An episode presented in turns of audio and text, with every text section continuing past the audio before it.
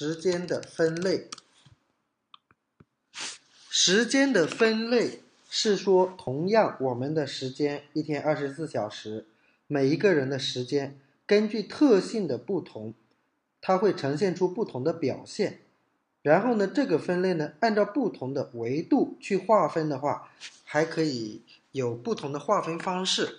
我列几个例子，这个不一定完全，只是和我们的课会比较息息相关的。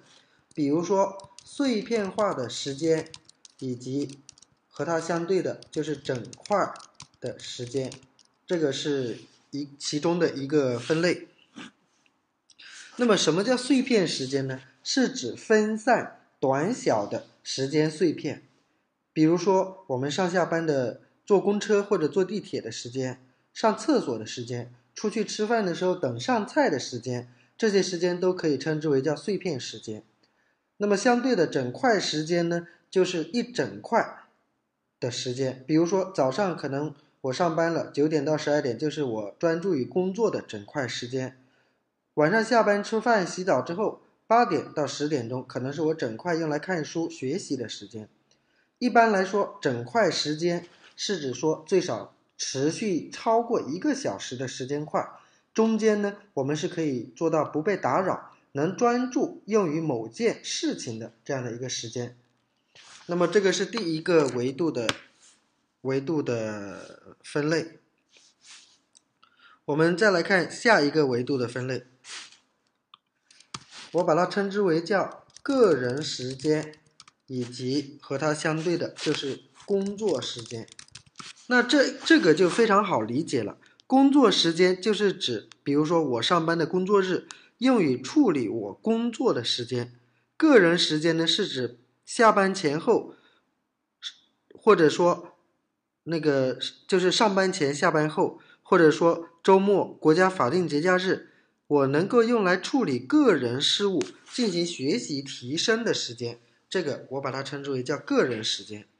第三个叫等待时间，还有就是工作时间。需要注意的是，第二个分类里面也出现一个工作时间，第三个分类也有一个工作时间，这两个不是一回事儿。这里的工作是指广义的工作。意思就是说，你在处理某一件事情所消耗的时间叫工作时间，等待时间呢是指你为了去做某一件事情需要等待，从而消耗的这个时间。举个例子来说，我现在就是想看电影，那我首先要把这个电影下载下来才能去看，看电影的这个时间就是工作时间了。那我在等待。电影下载完成的这个时间就叫等待时间。再举一个例子，比如说，假设我的一个同事想让我帮他修改一份很大的，比如说有几十兆的 Word 文档，那么他发 Word 文档给我可能就要十分钟，因为很大，网速不好。那么我等待这份 Word 文档的时间叫等待时间。我收到文档之后正式开始修改文档的时间叫工作时间。是这样子去理解它。那第四个叫单线程时间，还有一个叫多线程时间。这个东西怎么理解呢？单线程就是说，在同一个时间段里面，我们只集中处理一件事情；多线程呢，是指在同一个时间段里面，我们同时在处理若干件事情，或者说。在这个时间里，我在若干件事情之间来回切换。举个例子，比如说我在修改一份 PPT 的时候，我同时同时接到了一个电话，我一边打电话一边去修改这个 PPT 文档，这个叫多线程。又比如说，我可能又要帮老板修改 PPT，又要写自己的一份工作总结。有的时候我可能是写 PPT，写一会儿，我又写一会儿总结，这个也叫多线程。那假如说我一段时间就干一件事儿，其他都推掉，这个就叫单线程。那么这里呢，就给大家列举了四个不同维度的方式，不同方式去分类我们的时间。这种分类下来呢，等一下我们就会发现，不同性质的时间，其实我们的学习或者说工作效率啊是不一样的。既然这个东西不一样，也就是不同时间呈现出不同的特质的话，当然的，我们就应该不同时间采用不同的使用方式方法。然后呢，我就发现，其实大部分人对时间都缺乏一个分类的概念，就是大部分人不会像我一样，像把它归成碎片时间、整块时间、个人时间什么这样的一个分类。也正因为缺乏这个概念，他不会去分类，他就把时间一视同仁的去使用，然后就会犯很多错误，导致什么？导致 时间的利用效率不高。事实上，不少人他会这样感觉，觉得说我一天到晚感觉都很忙，但是好像事情也没有做多少，很大一部分原因就是不会分类，根据特质去采用不同的。使用方法。那么下面呢，我给大家梳理一下，在时间不分类使用这个层面上去看的话，一些人经常犯的错误，以及针对这些错误，我们应该采取的正确的使用方式。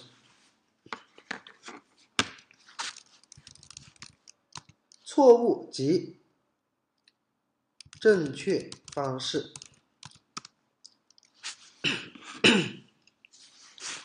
首先，我们来看第一个，也是最常见、最多人犯的一个错误，叫碎片化学习。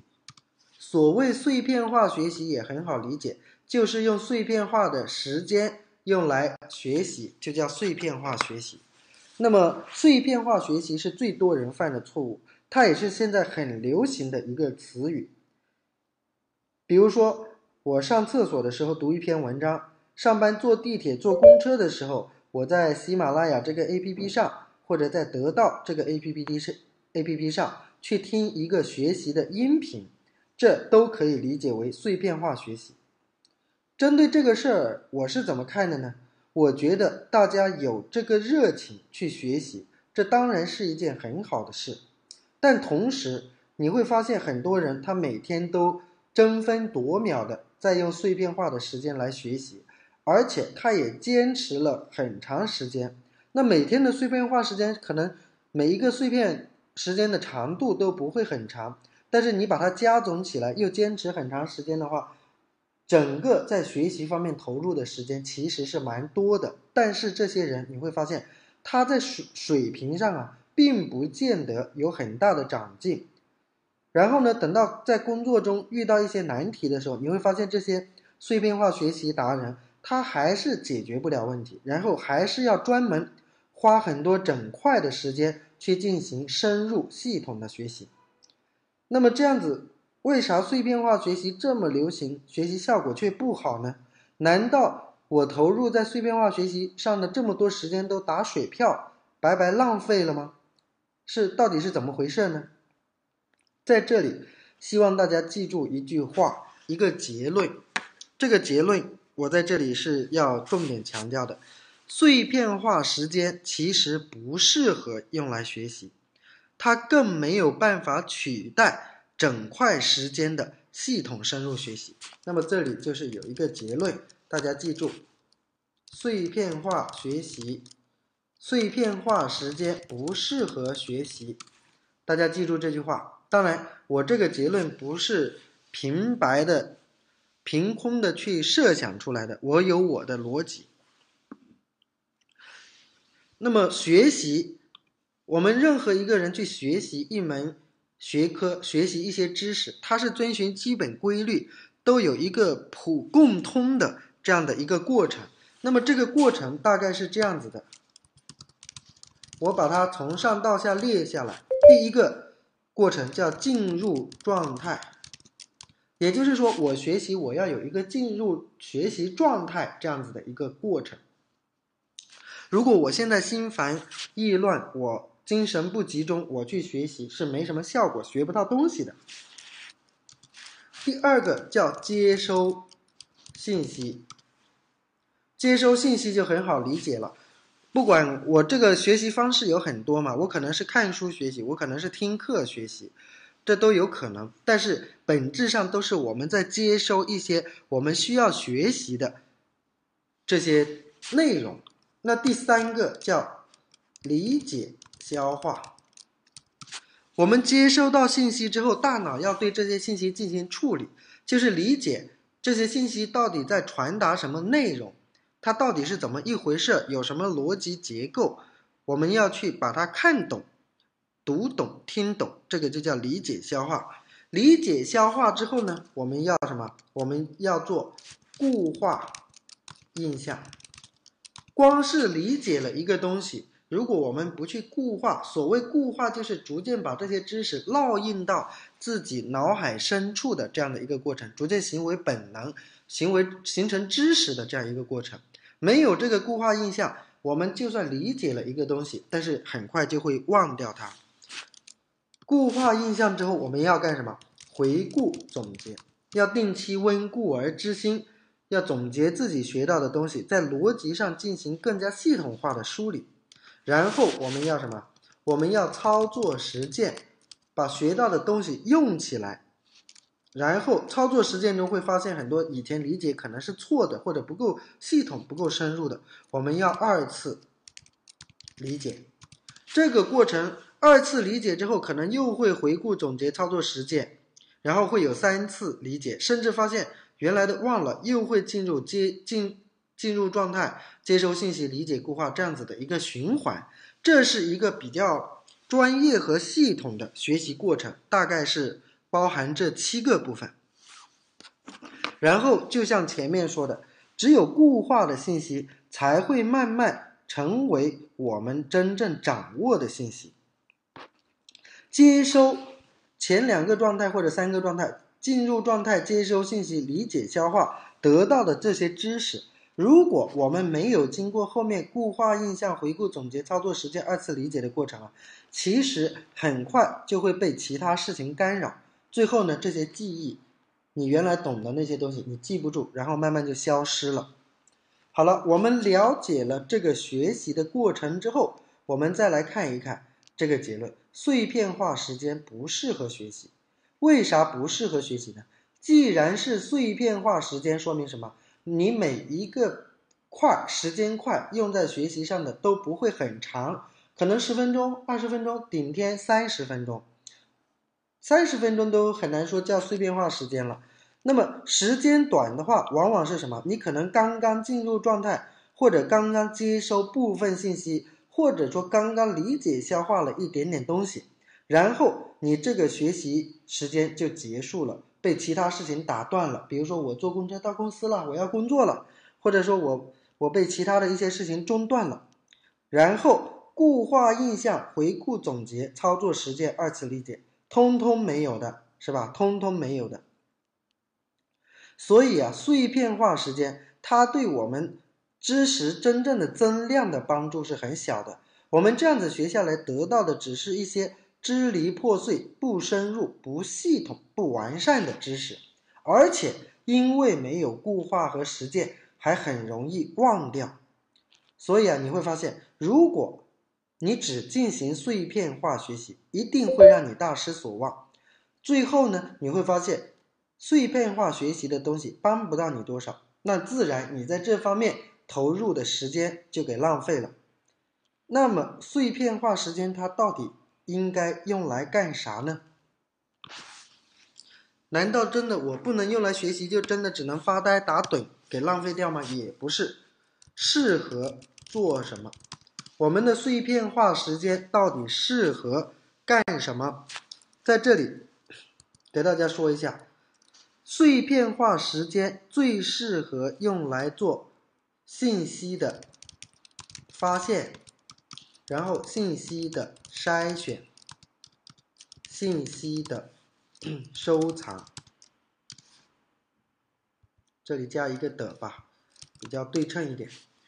碎片化时间应该是用来干这些东西的：信息的发现、信息的筛选和信息的收藏。那么，什么叫信息的发现呢？举个例子吧，比如说。假设最近我想学习时间管理方面的知识，因为我之前没学过嘛，可能也就我仅仅是粗略的知道什么叫时间管理，但是对时间管理准确的概念我都还不了解。至于说时间管理这方面有哪些专家，有哪些好的文章和书籍或者好的课程，我也是一无所知的。那么在这种情况下，我就算想系统深度的去学习时间管理方面的东西，我是不是还首先得花时间去了解上面说到的这些方面啊？那这个时候，我可能会在微信上或者知乎上去搜索，比如说时间管理的书籍推荐啊。时间管理的工具推荐啊，等等，那你这样子一搜索，就会看到很多文章。这些文章呢，就起到了一个叫什么信息传达的作用。它传达了什么？它传达一些东西，让你知道哦，原来很多人都在学习时间管理。然后呢，时间管理方面的基本介绍是什么？别人大概是怎么做时间管理的？别人在推荐什么时间管理相关的书籍、课程和工具？时间管理对人到底有什么用？这些东西你能做一个概览式的了解，但是这种东西能算学习吗？如果在广义上来定义，它当然也算学习，但严格来讲，它其实不叫学习，它是一个叫什么信息发现的过程。所谓的信息发现，就是一个从零到有。从无到有，从对某一个领域一无所知，然后呢，到了解哦，原来还有这些东西的这样的一个过程。你就算看完了这些东西，你难道就会时间管理吗？你其实是还不会的，对吧？你只是了解了有这些东西，一扇新的大门向你展开了，这个叫信息的发现，它也很重要，它也很重要。那么这个。是信息发现，然后呢，在看这些文章的过程中，你还会筛选和比较。比如说，可能有些文章写的比较好，有些文章写的没那么好。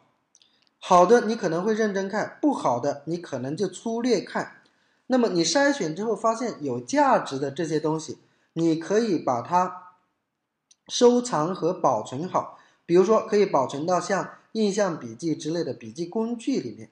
那你看到的文章里面推荐的书，你可能去京东啊、当当上去下载，呃，去购买或者去下载相应的电子书。别人推荐的一些工具、软件、APP 什么，你可以提前下载安装。这三个大家明白是怎么回事了。然后回到我们的结论：碎片化时间最适合干信息的发现、筛选以及收藏。为啥呢？因为这三个过程，我们并不是在学习信息，而是在寻找信息、筛选信息和保存信息。而这些这些信息本身就是很碎片化的。我找到一本书也是找到，找到两本书也是找到，都都是叫信息的发现、筛选和收藏，并不会说像刚才说的系统学习一样，我找到一本书好像。就没有价值？不是的，找到一本书有一本书的价值，找到两本书有两本书的价值。但系统学习不一样，缺失了一些部分就会完全影响效果。比如说我去学习的话，如果没有固化印象，我的学习就白费了。但是我找到一本书，这个事情是不会被白费的。信息的这个过程处理过程，它不需要固化和理解，然后呢，它还很有意义。就像我前面说的。我本身要去学习某一个方面，进行系统深度的学习，我本来就要做好准备工作。但这些准备工作，我如果在整块的时间里去用的话，无疑就浪费了。我把它放到碎片化时间里面去做好这个这个准备工作，那么在整块时间的时候，我就可以直接进入到什么真正的学习的这个过程。那这样子对我们来说。就是提高了效率，没有把碎片化时间用来所谓进行所谓的碎片化学习，最后又没有效果。所以这样说来之后呢，我们就明白了一个比较好的针对碎片时间和整块学习的分工是怎么样啊？碎片化时间用来进行信息的发现、筛选、收藏，整块时间用来进行深度系统的学习，同时呢。还有一些这三个工作之外的一些事情，我认为也是比较适合进行碎片化时间来做的。我列举一些，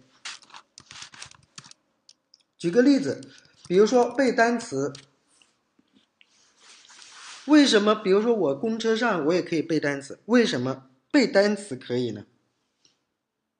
因为背单词就像是收藏文章、找找书籍一样，也是每一块的学习过程是很短的，它也不需要特别多的固化理解。我背完一个单词，可能我再慢的速度四五分钟总能背完一个单词吧。那我背完一个单词就有一个单词的收获。这种耗时就单位耗时非常短小的学习，是可以在碎片化时间进行的。又比如说，任务安排。比如说，我今天大概要做什么事情，有哪些重要事项，我可以用一些任务管理的工具，比如说像奇妙清单、滴答清单之类，这些我后面也会介绍，把它给列下来，把它给列下来。这个事情是可以用碎片化时间做的。又比如说，短时沟通，比如说。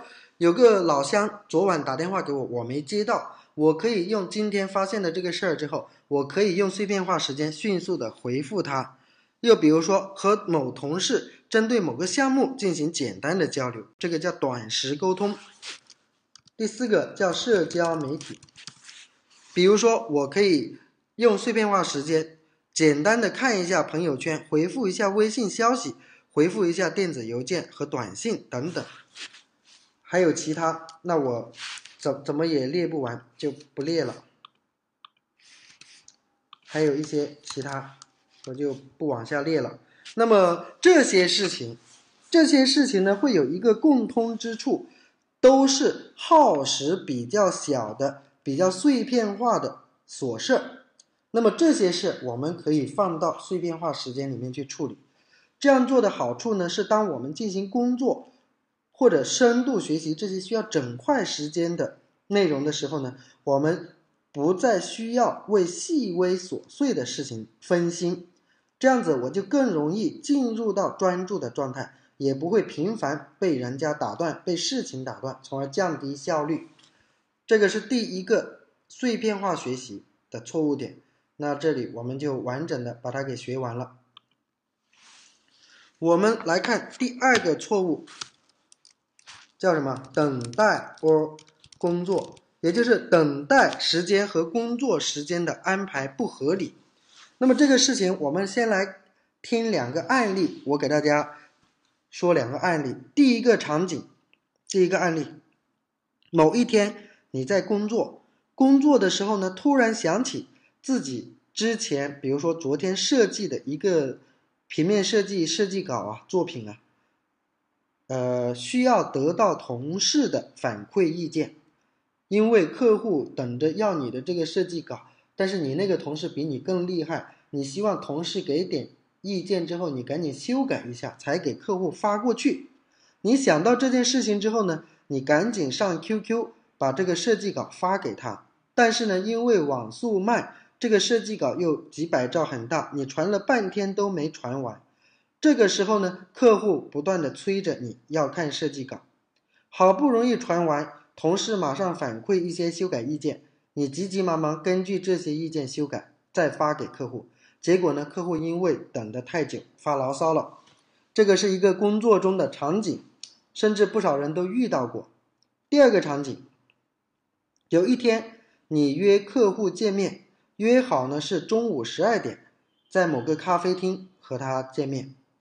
然后呢，你上午呢就在公司处理一些事情，这些事情呢有些紧急，但也还没到十万火急的程度。然后快到十一点的时候，你看了一下表，你发现时间差不多了，因为你的公司离那个咖啡厅大概要平时去要四十分钟，然后你就十一点出发，结果呢，出发当天正好比较塞车，你呢十二点二十分才赶到咖啡厅。然后给客户留下了不好的印象。好了，我就给大家举了两个案例，都是两个很常见的场景。这两个场景都属于等待时间和工作时间安排不合理的情况。都属于不合理的情况。这里就有一个叫线性触发的概念。什么叫线性触发呢？一般来说，大部分人处理事情都是线性触发的。所谓线性触发，就是我们处理事情的时候啊，是线性的。想起要做某件事情，我才开始去做，一件一件按照我的想法或者一些简单的安排按顺序做，但缺缺少统筹规划。线性触发最大的问题就是对时间的利用效率不高，时间利用效率低，这个是线性触发型的工作方式最大的问题。那么，更好的处理方法是什么？更好的处理方法，关于说等待时间和工作时间啊。怎么去优化它呢？等待时间事项提前做，就是有等待时间的任务，你要提前做。在等待你提前做了之后呢，因为它需要等待，在等待的这个阶段呢，你可以去同时去处理另外一些事情，相当于我把等待时间和工作时间给叠加起来。那么，按照这样的思路，我们再来处理一下上面的两个案例场景。那可以怎么样去做呢？第一个场景，我怎么去规划的？我提前，我事先是知道今天要发设计稿给客户确认的嘛？我也知道这份文件很大，传输会比较耗费时间。然后我知道我需要同事的反馈意见，他又在外地，我只能用 QQ 传给他。OK，我既然知道了这三个事情，在我的一个时间规划中，我绝对不是等到快要给客户发确定稿的时候才急急忙忙的等发文件给同事让他提意见，对吧？那么我应该怎么？可能一上班我就先跟同事约好时间，先都上 QQ 把这个文件给他传，传的过程可能就要三四十分钟，传的时候我就做别的事儿。等传完，同事反馈意见，我赶紧修改，再给客户传客客户传。那这样子的话，既不影响我的正常工作，又能把事情处理得更好。这其实是非常简单的一个小技巧，但很多人在生活工作中都很很很少注意这些细节，把需要等待时间的事情提前做。那么在第二个场景，比如说。我我知道我要去见客户，我在公司处理事情，这个没问题。我大概也是知道，知道什么？知道公司到咖啡厅要四十分钟的时间，这个也没问题。但是我们也知道，任何时候事情可能都有变化的。那么在这样的一个情况下，我把等待时间怎么样来并行呢？最好的方式应该是。我把等待时间用来工作，也就是说，不应该是客户等我，而是我等客户。我可能约他十二点，我十点钟就出发，然后我可能十点四十或者十一点我到了咖啡厅。到了咖啡厅，我可能带着个笔记本电脑，我在咖啡厅接着工作，然后呢等客户，那么我就不会迟到了。但同时，我的工作也没有被。影响到这个就叫等待时间和工作时间的叠加。是其实啊，我们工作中好多事情、好多场景都是需要一定的等待时间的。比如说，呃，一个几个 G 的文件拷到我们的硬盘里面，比如说刚才说的等待客户，比如说等待同事的反馈，比如说我去下载一份文件，又比如说我去参加某个会议，可能。是需要等待的，但是又不确定开始的时间的。凡是这种一件事情需要等待比较长时间的东西呢，我们都要合理的去安排它，尽可能在等待时间里面去工作，把等待时间和工作时间叠加起来。那这样子，我们对时间的利用效率就更高了。这个就叫等待时间提前做，非常简单，对吧？但是你如果养成了这个习惯，长年累月的话，你节省的时间就会很多很多。那么第三个常见错误叫单线程和多线程时间的安排不合理。这里呢，首先要说明一点，我们的人类的大脑其实是单线程的，它不擅长多线程，也就是同时处理多件事情。大脑一旦进入多线程状态呢，每件事情我们的处理效率就会急剧下降。我发现啊，很多人工作效率低，很主要的一个原因呢，就是经常陷入多线程的工作状态。我举一些典型的例子，大家看一看自己有没有例子中说明的这些情况。比如说，这个例子我本来不想列，我还是用文字视觉引导的方式给大家列一下吧。比如说，边打电话边工作，这个也是刚刚提到过的，或者说边聊微信边工作。比如说，A、B 两项工作来回切换，对吧？又比如说，那个一呃一会儿工作，一会儿回邮件，还有很多其他了，比如说刷一会儿朋友圈，工作一会儿，等等等等。这些都属于叫多线程的工作状态。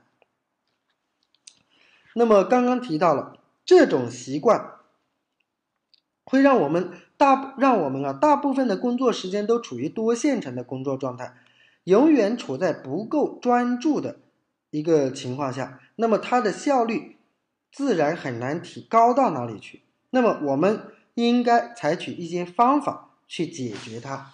那么这个就是解决方法。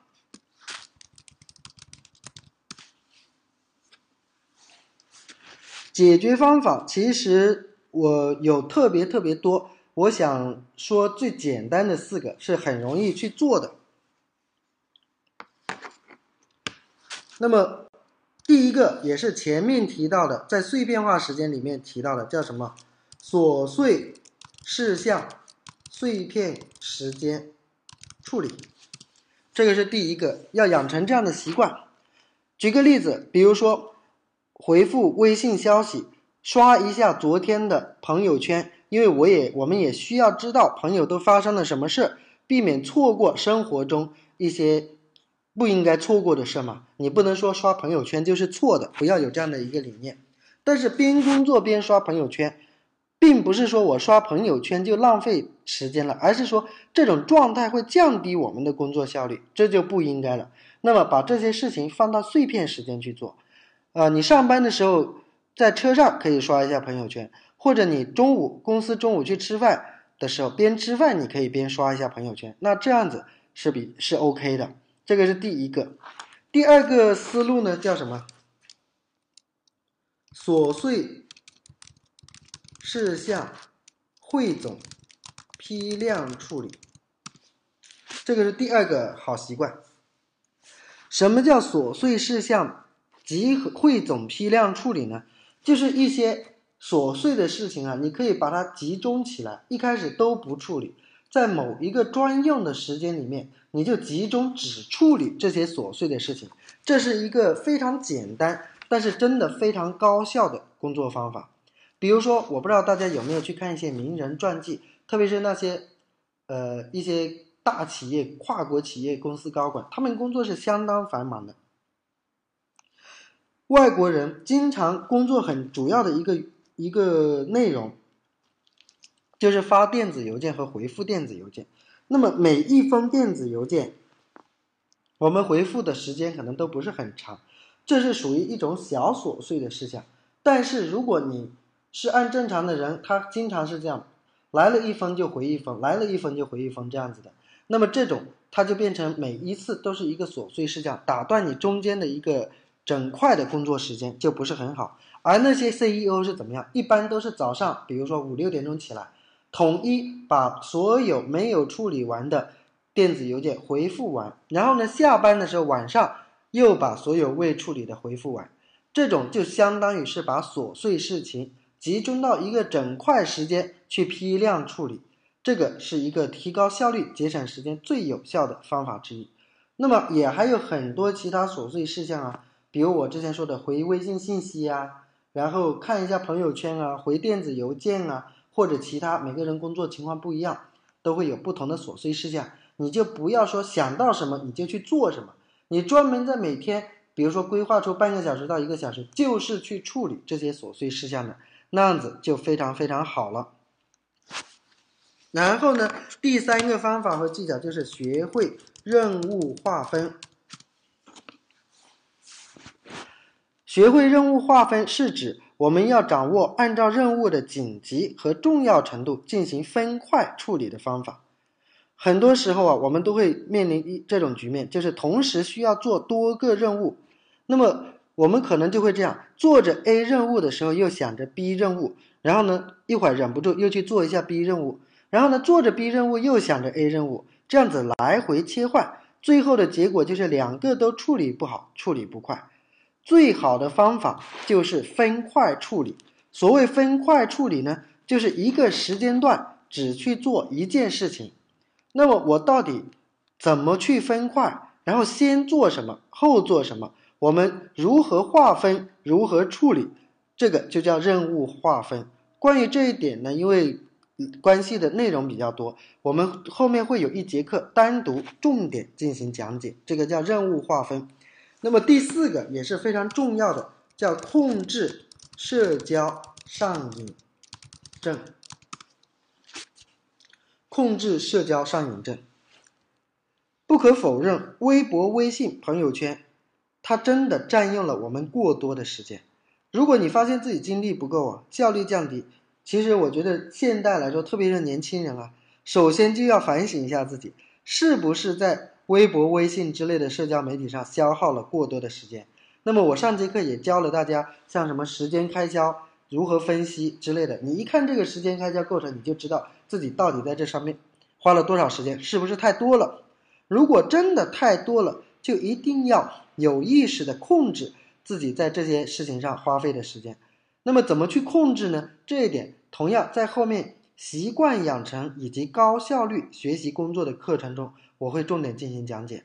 那么这样子，通过这四个方法，基本上可以让我们工作的时候基本都处于单线程的状态。我们知道，我们最终的目的就是尽量避免多线程工作，只要避免了，你的效率一定就会上去。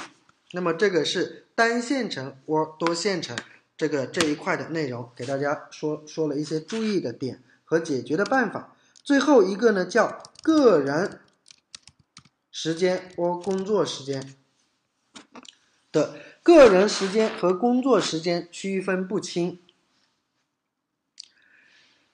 我不知道大家有没有注意观察身边的人，分析身边的同事，然后分析自己啊。你看看你有没有看到过这样的现象？你会发现，很多人工作非常勤奋，但是呢，这些人工作几年，只赚到了苦劳，没赚到功劳，升职加薪反而好像没有一些看起来似乎没那么勤奋的同事快。这是为什么呢？我认为其中一个原因就是这一类人他在个人时间和工作时间上区分不清楚，然后呢，花费了过多的时间在工作时间上。并且错误的认为工作就是学习的全部，是进步的唯一方式，这个是他们的一个问题所在。首先，我们了解一下一个完整的学习过程。上面说的也是一个学习过程，这个是从另一个维度来说，学习其实是分为输入和输出，或者说叫理论学习和实践操作。这两个都是必不可少的部分。那么，工作其实也是一种学习方式，而且能帮助我们快速的进步的方式。它属于什么？属于将理论用到实践中去的一个部分。但是我们会看到，工作是这一部分，它当然很重要，但再重要也好，它不是学习的全部啊。理论学习也是很重要的一部分啊。所以，你如果把大部分时间花在实践操作，也就是工作上，必然你在理论学习上的时间就是不够的。这样子就会导致你的学学到的东西啊是不体系、不完整的。为什么？因为工作它属于叫目标驱动的学习方式。什么叫目标驱动啊？比如说，公司要求你去做某些事情，然后你可能原来不会做这些事情，那么因为公司要求，逼的你去学习这些知识，这个叫目标驱动。你知道你要干什么，所以你去学习这些东西。又比如说。你工作中遇到某个问题，你之前是解决不了的，为了解决问题，你去学习这些知识，那么这个也叫目标驱动。那么目标驱动的学习方式有个很大的问题是什么？你只学到了解决这个问题、完成这个任务所需要的知识，但这些知识只是整个知识框架中的一个小部分。你通过工作学到的这些知识，它是零散不成体系的。拿个现实的例子来说，老板跟你说：“哎，谁谁谁，今天帮我写一份季度总结报告。”然后你可能从来没有写过季度总结报告，你就会去学习季度总结报告应该怎么写。学会了之后，你就去写，写完了。然后你也学到知识了，对吧？你知道季度总结报告是怎么写的，大概是怎么写的。但是，季度总结报告只是工作写作里面的一小块儿。然后呢，工作写作只是写作里面的一小块，你只掌握了其中一小点，它是不成体系的。你只搞懂了单点的知识，没有建立起体系化的知识框架。这样子的话，你对单点的理解，比如说你就对季度总结报告的理解也是不够深入的，是不够深入的。那么要建立体系化的知识框架，必须得进行深度和体系统化的学习。而这种系统化的学习，工作时间你要工作，你是不可能完成的，你只能在个人时间段进行。那么进行了系统和框架整体性的学习之后呢？很可能，因为你有了整体的概念，很可能你对之前只通过工作学到的某个知识点就有了不同的认识。原来你也能写，你也能搞定那个问题，但系统学习之后，你可能能找到更加高效率的解决方案。然后以后你可以用更短的时间，更好的完成任务，或者能够解决以前没办法解决的问题。还是拿季度总结报告来说。你只学会了这一个季度总结，可能下一次年终总结你又不会写，不会了。但是如果你能进行整体学习，专门比如说买一本书，是工作中各种邮件怎么写，季度报告怎么写，月度报告怎么写，年终总结怎么写，整个都学完之后，可能你对季度报告怎么写有了一个更加完整深入的认识，以后可以更快更好的去把它写出来，而这个是。工作驱动的学习无论如何都做不到的，所以这样的一个情况，我们了解了这个东西之后，就会有解决办法。解决办法是怎么？就算工作再忙，你也要抽出时间进行系统学习。时间长了，你的知识结构才完整完善，你的水平才会上去，竞争力才会提升。最后体现出来就是什么？时间的节省和效率的提升，解决办法非常简单，一定要进行系统化学习。这个这个花的时间你是一定都不能省的，最终是能够帮你完整的节省时间。大家一定要记住这一点。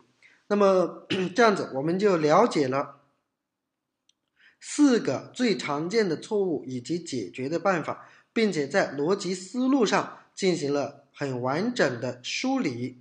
我们进进行一个简单的总结：时间的特性有碎片时间、整块时间、个人时间、工作时间、等待时间、工作时间、单线程时间和多线程时间。常见错误：拿碎片化时间来进行学习。结论是不适合。为什么？因为学习的七个过程碎片化时间。少了后面的四个。那碎片化时间适合干什么？信息的发现、筛选和收藏，还有一些其他琐碎的一些事项。第二个错误，等待时间和工作时间处理不不合适。大部分人是线性触发的工作，那么方案是等待时间的事项要提前做。第三个错误，单线程和多线程处理不好。一些常见例子，解决方案：琐碎事项碎片时间处理，琐碎事项汇总批量处理，学会任务划分，控制社交上瘾症。然后个人时间太少，工作时间太多。解决方案一定要保证足够的个人时间进行系统化的学习。那么这个就是我们这节课学习的内容。这节课的小任务非常简单，整理个人在时间使用上的错误，列下来，写出解决方法。每个人肯定或多或少在这些时间分类和不同的处理上会犯一些小错误，把它列下来，然后写出自己的解决方法，并且从你学习这节课学完之后就开始去改进它们。我相信大家一定会有一个不错的感受。那么这个就是这节课的所有内容，谢谢大家。